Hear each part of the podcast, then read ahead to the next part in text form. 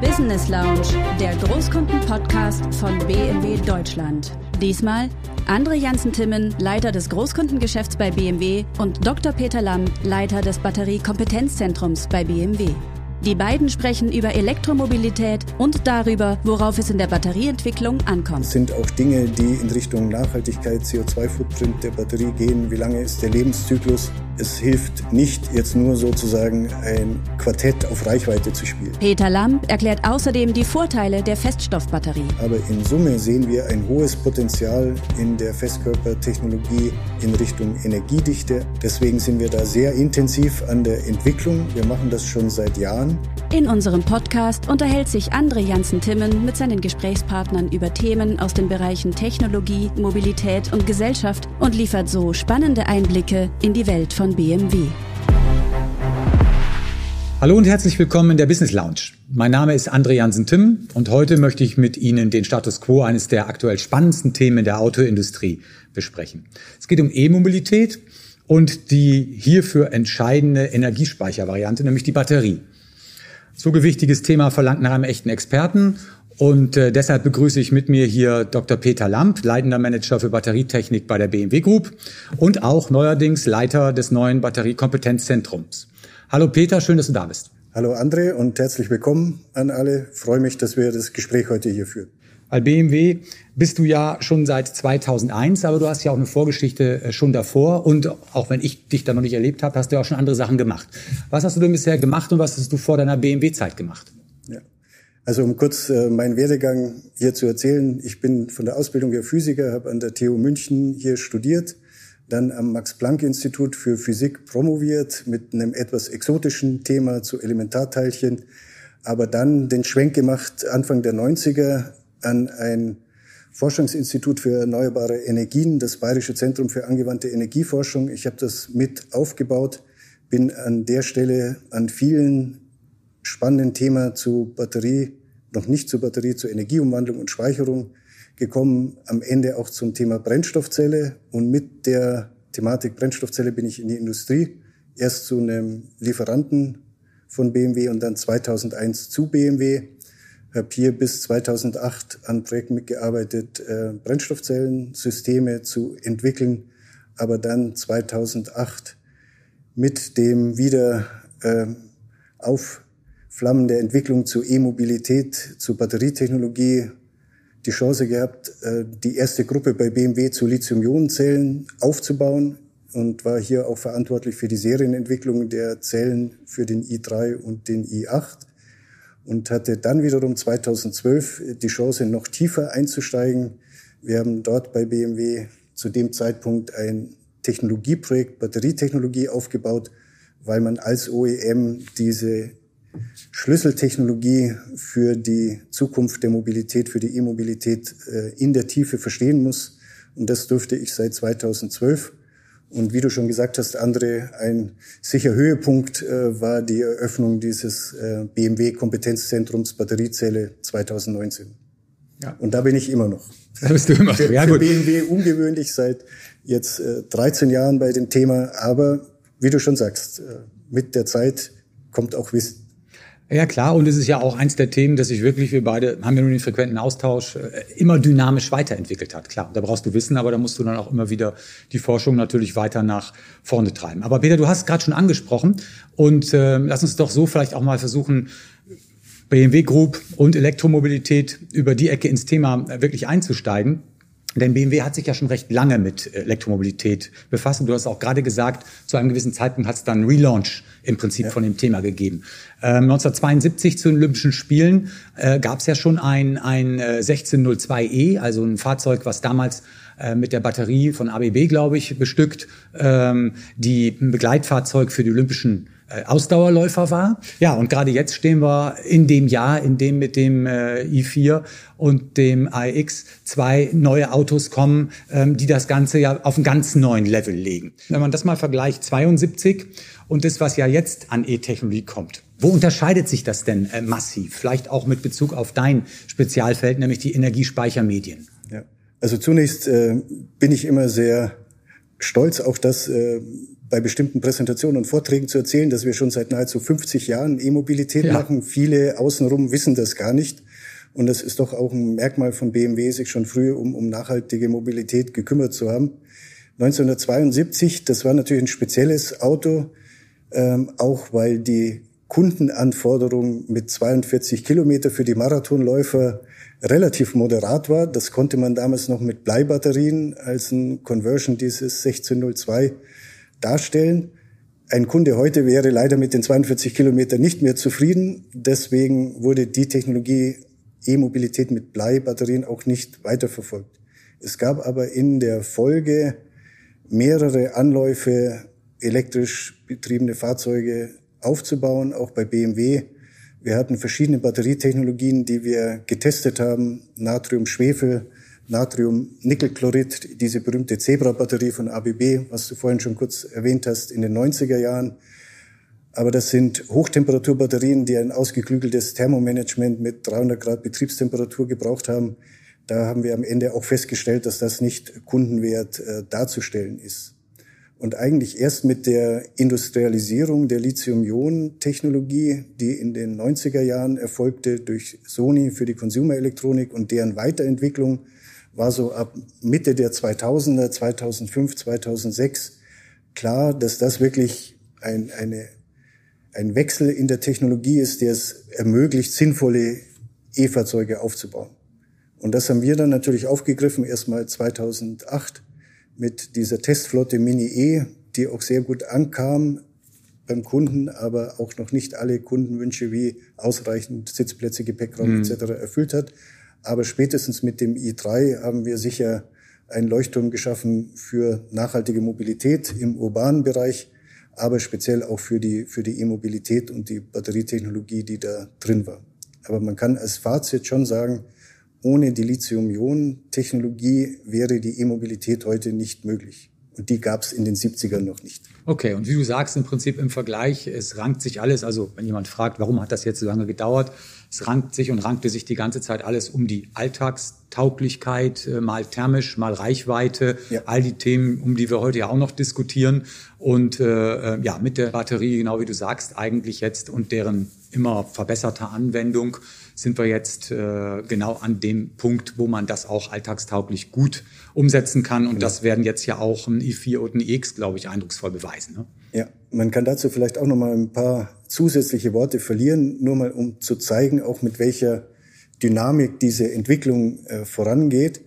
Ähm, als Beispiel, als wir den i3 auf den Markt gebracht haben, hatte die Batterie einen Energieinhalt von knapp 22 Kilowattstunden. In drei Jahren haben wir das um 50 Prozent gesteigert, in weiteren drei Jahren äh, nochmal, so dass wir in dem Zeitraum von 2013 bis 2019 den Energieinhalt der i3-Batterie verdoppelt haben und damit auch die Reichweite. Und auch die jetzigen Fahrzeuge i4, iX haben natürlich eine ganz andere Energiedichte und das wird sich auch nochmal fortsetzen in den Folgejahren. Was unterscheidet eigentlich ähm, gute von schlechten Autobatterien? Was sind da jetzt entscheidende Parameter? Also warum gibt es teilweise ja auch Unterschiede? Zumindest werden die ja so diskutiert. Ja, also am Ende ist es natürlich so, dass die Batterie ganz wesentlich nicht nur die Eigenschaften eines Fahrzeuges bestimmt, sondern auch die Kosten. Wir fassen das zusammen in den sogenannten KPIs, den Key Performance Indicators. Dazu zählen im Wesentlichen die Energiedichte, aber auch die Leistungsdichte, dann die Lebensdauer, die Sicherheit, auch Ladeverhalten, wie schnell kann ich laden, auch Tieftemperaturverhalten zum Beispiel. Und an diesen Größen äh, müssen wir uns natürlich auch im Wettbewerb messen lassen. Jetzt ist es aber nicht so, dass die beste Batterie diejenige ist, die genau jetzt eine Achse dieser Zielespinne maximiert. Ich kann beispielsweise die Energiedichte deutlich steigern, verliere dann aber beispielsweise bei den anderen Zielgrößen etwas. Und die Kunst ist, das so auszubalancieren, dass am Ende für den Kunden das bestmögliche Paket entsteht. Ja, das heißt, die, die öffentliche Diskussion, die ja häufig auf einzelne Aspekte fokussiert, ja. zum Beispiel die Reichweite, äh, ähm, im Prinzip um das zu beurteilen, beziehungsweise erstmal jeder Hersteller legt sich diese Spinne natürlich wahrscheinlich anders zurecht, oder? Und letztlich sind es aber die Parameter, die du angesprochen hast, in denen sich jeder bewegen muss. Absolut. Und äh, um Beispiele zu nennen, ich kann die Energiedichte steigern, verliere dann vielleicht etwas an Lebensdauer. Wir haben immer auch diese Langlebigkeit im Sinn. Es gibt auch diese Thematik Second Life. Kann ich die Batterie im zweiten Leben noch für was anderes äh, benutzen? Stationäre Speicher zum Beispiel. Das sind auch Dinge, die in Richtung Nachhaltigkeit, CO2-Footprint der Batterie gehen. Wie lange ist der Lebenszyklus? Das muss man im Kopf haben. Und es hilft nicht, jetzt nur sozusagen ein Quartett auf Reichweite zu spielen.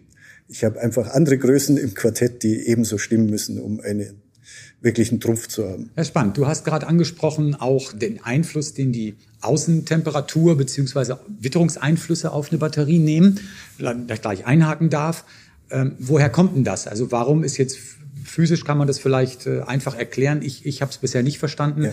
Warum äh, funktioniert jetzt die Batterie nicht so gut, wenn es draußen besonders kalt ist? Beziehungsweise man kann ja dann mit technischen Maßnahmen dagegen arbeiten. Da könntest du ja vielleicht auch noch mal was dazu sagen. Wir haben das in der Entwicklung zumindest so sichergestellt, dass wir noch bei auch Minustemperaturen, minus 20 zum Beispiel, äh, sinnvolle Leistungen haben.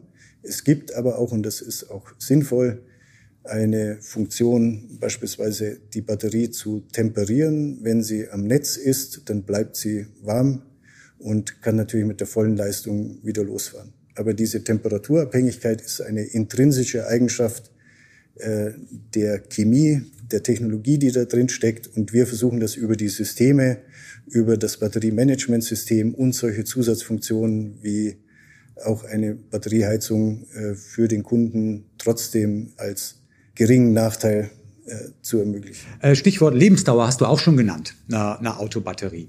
Ähm, wie langlebig, ist natürlich jetzt schwer zu sagen, wirst gleich sagen, das ist abhängig vom Nutzungsverhalten, ist klar, aber vielleicht kann man dazu auch noch was illustrieren, wie langlebig im Mittel ähm, ist denn jetzt so eine Batterie, die BMW äh, verwendet oder was, was ist da angestrebt? Aber vor allem vielleicht noch wichtiger, wovon hängt denn das ab? Also von welcher, von, von der Art des Gebrauchs oder, oder von der Witterung, wo wir gerade gesprochen haben. Woran liegt es denn, wie langlebig so eine Autobatterie jetzt ist? Vielleicht auch da wieder begonnen bei der zugrunde liegenden Technologie. Was sind typische Alterungseffekte? Ich hatte vorhin schon kurz erklärt, dass der wesentliche Effekt der Energiespeicherung in diesen Lithium-Ionen äh, zugrunde liegt, der, die dann von der Anode zur Kathode wandern und zurück. Und bei jedem dieser Prozesse können Verluste entstehen. Es gibt chemische Prozesse, die dann Lithium verbrauchen und damit nimmt die Kapazität ab. Die Kunst ist jetzt, äh, die Zelle so zu entwickeln, dass diese Prozesse möglichst langsam ablaufen und über die Zeit möglichst wenig verloren geht. Wir können sicherstellen, dass die Batterie über die Lebensdauer des Fahrzeuges auch hält. Es äh, gibt auch beispielsweise für den i3 diesen Schutzbrief, dass wir nach acht Jahren noch 70 Prozent Restkapazität zusichern. Bedeutet aber auch, dass die Batterie nicht nach dieser Zeit äh, defekt ist, sondern es nimmt äh, die Kapazität nur mit einer langsamen Rate weiter ab. Wir können, und das haben wir auch gezeigt, mit gebrauchten Batterien aus dem i3 solche Batterien auch weiter betreiben. Auch gerade für stationäre Anwendungen sind auch 20 Jahre Lebensdauer möglich. Am Ende hängt es nicht nur von der Zeitdauer ab, sondern auch von der sogenannten zyklischen Belastung. Also wie oft lade, entlade ich.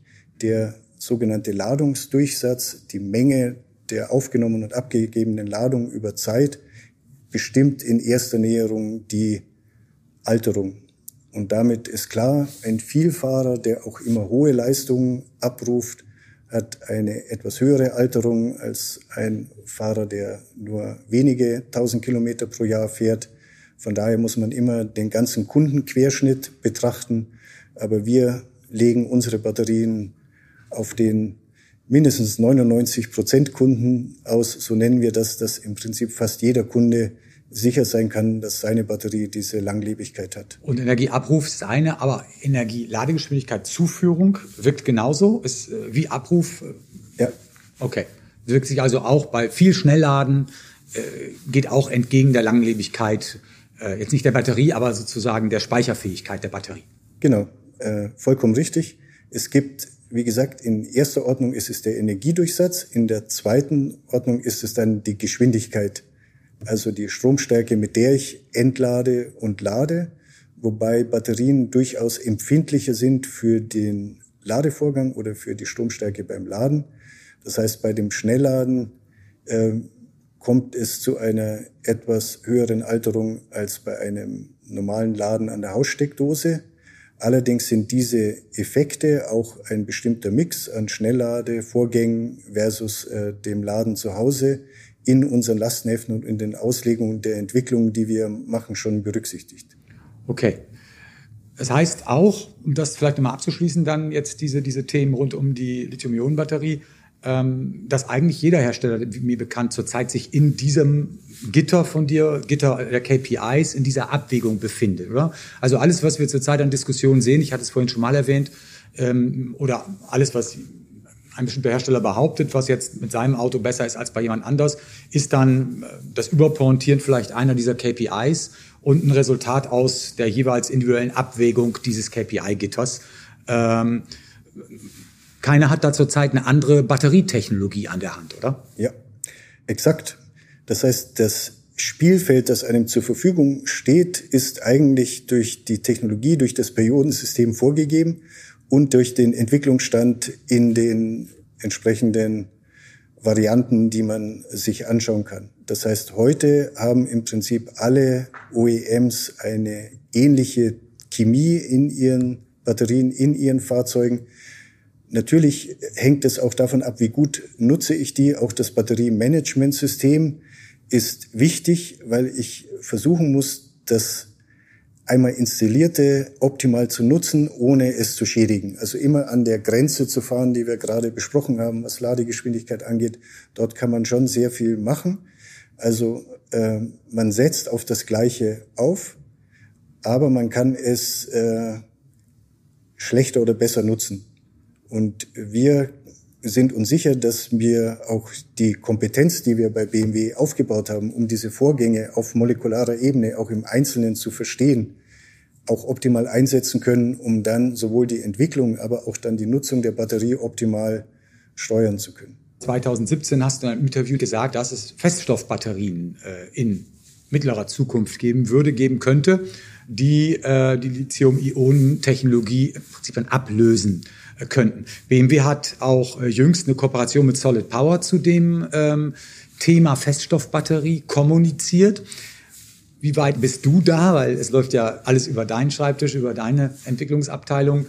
Und wie schätzt du dieses Thema ein, perspektivisch? Also zunächst, äh, bevor wir sozusagen das Feld Lithium-Ionen verlassen und zu All Solid State kommen, noch die Bemerkung, dass wir in den nächsten Jahren auch noch weitere Verbesserungen in der Lithium-Ionen-Technologie klassischer Art sehen werden. Dort haben wir auch eine Entwicklungsroadmap, die noch zwei, drei Verbesserungen auch an den eingesetzten Materialien beinhaltet. Und das wird für die Dekade bis 2030 auch das Arbeitspferd der E-Mobilität bleiben. Dann sehen wir, äh, und wir bereiten uns heute schon vor, durchaus den Wechsel hin zu dieser All-Solid-State-Technologie, wie es genannt wird. Im Kern ist das der Ersatz dieses flüssigen Elektrolyten, von dem wir vorher gerade gesprochen haben, durch einen ionenleitenden Festkörper. Das hat äh, Vorteile auch an den Grenzflächen zu den Elektroden, hat Vorteile auch in den Eigenschaften. Diese Festkörper-Elektrolyte sind typischerweise nicht brennbar, während das die heutigen Elektrolyte sind.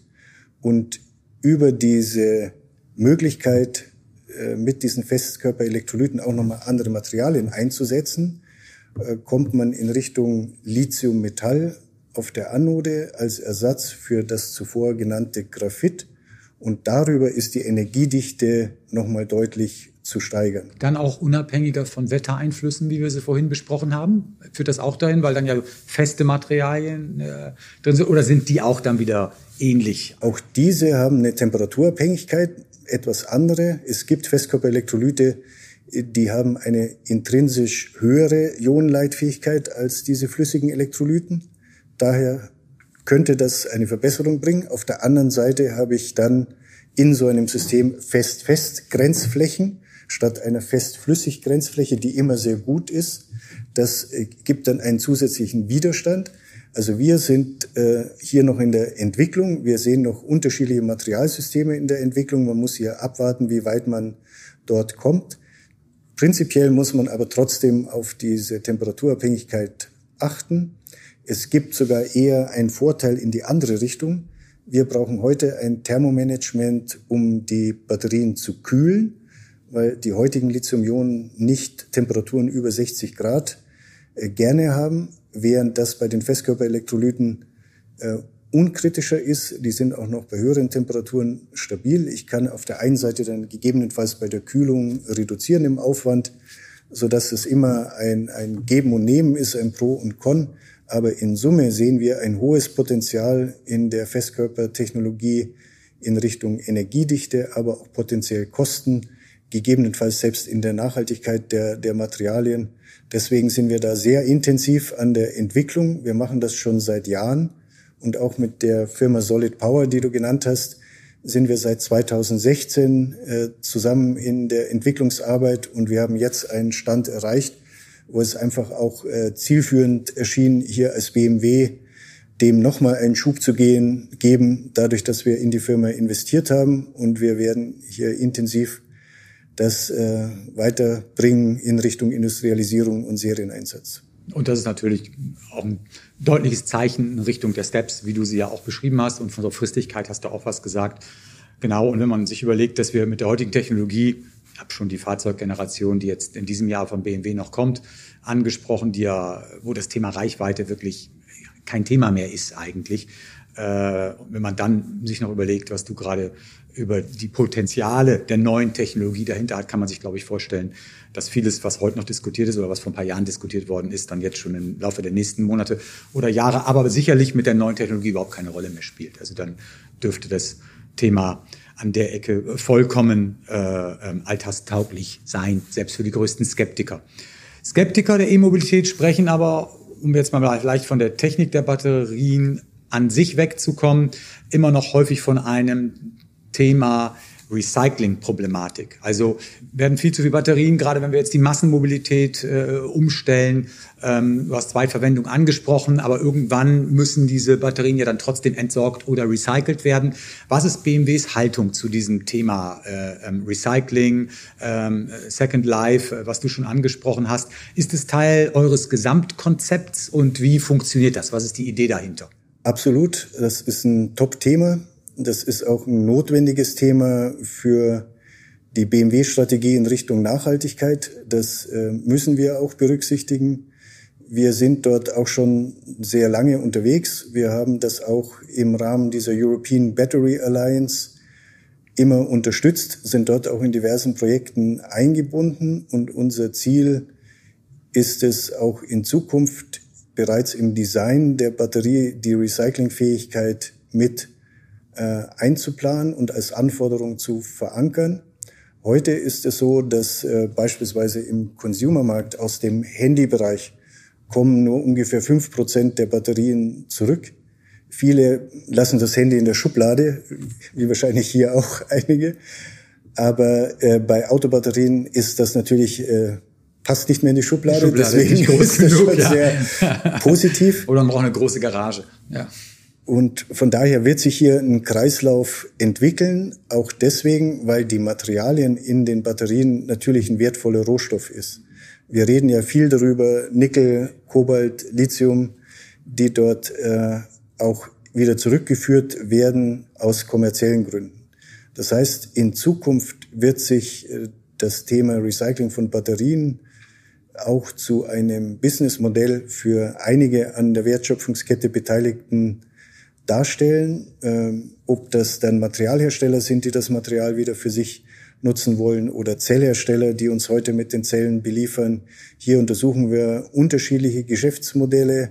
Wir werden sehen, was dort für BMW am Ende das günstigste ist. Wir werden definitiv als derjenige, der Batterien in den Verkehr bringt, über die Fahrzeuge auch den Zugriff für uns sicherstellen wollen über die passenden Geschäftsmodelle, weil eben dort ein hoher Wert drinsteckt, egal ob es nachher nochmal in eine Zweitverwertung geht. Am Ende ist das Recycling notwendig, um die äh, relevanten Wertstoffe wieder zurückzugewinnen und in den Produktionsprozess wieder äh, einzuspeisen. Also ein ganz wichtiges Thema, dem wir uns auch sehr intensiv widmen. Du, jetzt glaube ich, haben wir wirklich intensiv über die Batterien, äh, gute, schlechte Batterien, Inhaltsstoffe, technischer Aufbau äh, bis hin zum Recycling gesprochen. Ähm, ich sitze ja mit dir hier in äh, deinem neuen Zuhause, dem äh, Kompetenzzentrum im Münchner Norden, das äh, du ganz maßgeblich mit aufgebaut hast. Lass uns da zum Schluss äh, bitte kurz noch drüber sprechen, weil es ist ja wirklich eindrucksvoll, äh, was ich mir hier anschauen durfte. Das Thema war auch groß in der Presse. Wie muss man sich dieses Kompetenzzentrum, jetzt können unsere Zuhörerinnen und Zuhörer das ja nicht sehen, so wie ja. ich, sondern man muss es beschreiben. Wie muss man sich das vorstellen? Was ist hier unter einem Dach vereint? Wie viele Mitarbeiter sind hier beschäftigt? Ähm, welche Ausbildung, Qualifikation haben die Leute? Vielleicht kannst du da ein bisschen was zu erzählen. Also zum einen das äh, BMW Kompetenzzentrum Batteriezelle ist wirklich der, der Nukleus sozusagen der tiefergehenden Kompetenz von BMW zu Batterietechnologie. Wir arbeiten hier interdisziplinär über verschiedene Bereiche, Entwicklung, Labortechnik, aber auch Produktion. Wir haben hier einen Prototyp Zellbau, der es uns ermöglicht, Ideen, die wir generieren aus der Forschung, aus Zusammenarbeit mit internationalen Instituten, Start-ups, aber auch Unternehmen umzusetzen und quasi selber eine Konzeptbestätigung durchzuführen, bevor wir dann mit Partnern aus unserem Lieferantennetzwerk diskutieren, ob wir das industrialisieren wollen. Also ihr arbeitet euch die Kompetenz, das zu beurteilen äh, und die Fertigung äh, aktuell wird dann fremdvergeben, da habt ihr Fertigungspartner dafür. Ja, so ist es. Äh, Fertigungspartner, Lieferanten, äh, die haben eigene Kompetenz, aber es ist immer gut, auf Augenhöhe mit den Zellherstellern diskutieren zu können. Dann weiß man A, was man kriegt und B, auch was es kosten darf. Ja, okay. Und um das äh, zu können, sind hier ungefähr 200 Mitarbeiter, die in dem Gebäude arbeiten. Wir haben hier eine Fläche von ungefähr 12.000 Quadratmeter. Davon sind 4.000 Quadratmeter Büroflächen und 8000 Quadratmeter diese, wie vorhin schon genannt, Laborflächen oder auch die Prototyp-Zellfertigung. Wir haben hier alles im Haus, um eben von der Idee, von der Charakterisierung von Materialien bis hin zum Aufbau von Zellen, die beispielsweise im I4 verbaut werden, alles äh, selber zu machen und bewerten zu können, um sicherzustellen, dass wir am Ende auch langfristig für BMW immer die beste Technologie einsetzen können. Super, ja, damit hast du auch schon ein bisschen meiner folgenden Frage vorweggenommen. Ähm, an was forscht ihr jetzt hier genau? Darfst du uns irgendwas erzählen? Also du hast gerade schon ein paar Dinge gesagt, aber gibt es noch weitere Themen? Was sind eure Ziele, die ihr zurzeit konkret habt? So Next Big Thing, was ist da so ein bisschen auf der, auf der Liste? Ja, also im Prinzip schauen wir uns alles an, was eine Verbesserung der Komponente Batteriezelle für ein Fahrzeug sein kann. Das können Materialien sein, das können auch äh, Prozesstechnologien sein, aber am Ende geht das der, der Entwicklungsroadmap äh, der, der Zellchemie entlang. Wir haben noch zwei größere Hübe in der Lithium-Ionen-Technologie, die wir sehen. Das eine ist die Verbesserung des sogenannten Kathodenmaterials, dieses Lithium-Nickel-Kobalt-Manganoxid, wie vorher erwähnt, durch Erhöhung des Nickelgehaltes kann man hier nochmal die Kapazität und damit den Energieinhalt steigern.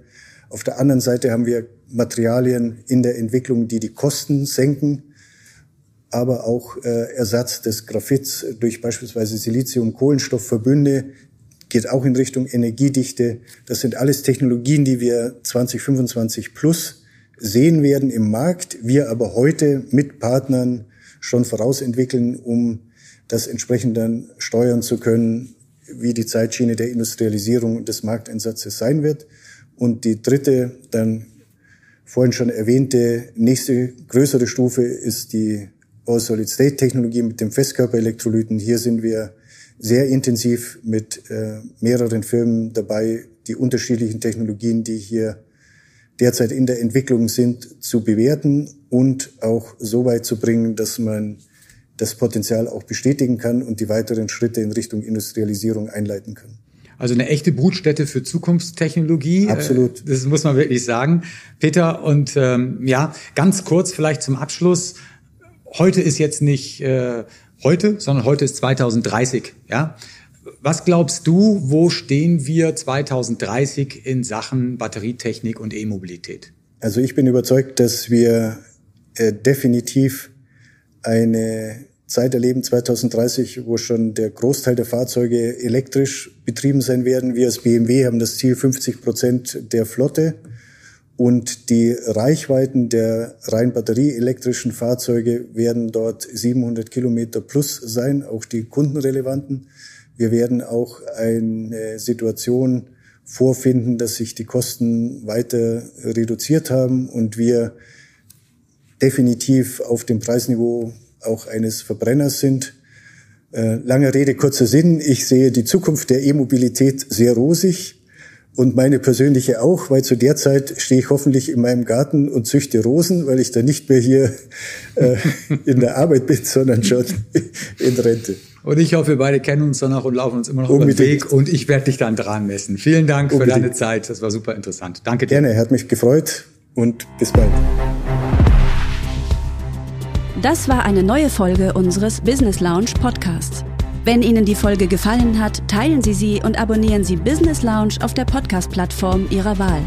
Haben Sie Feedback oder Wünsche für weitere Themen in unserem Podcast? Dann schreiben Sie gern einen Kommentar oder senden Sie uns eine E-Mail an businesslounge@bmw.de.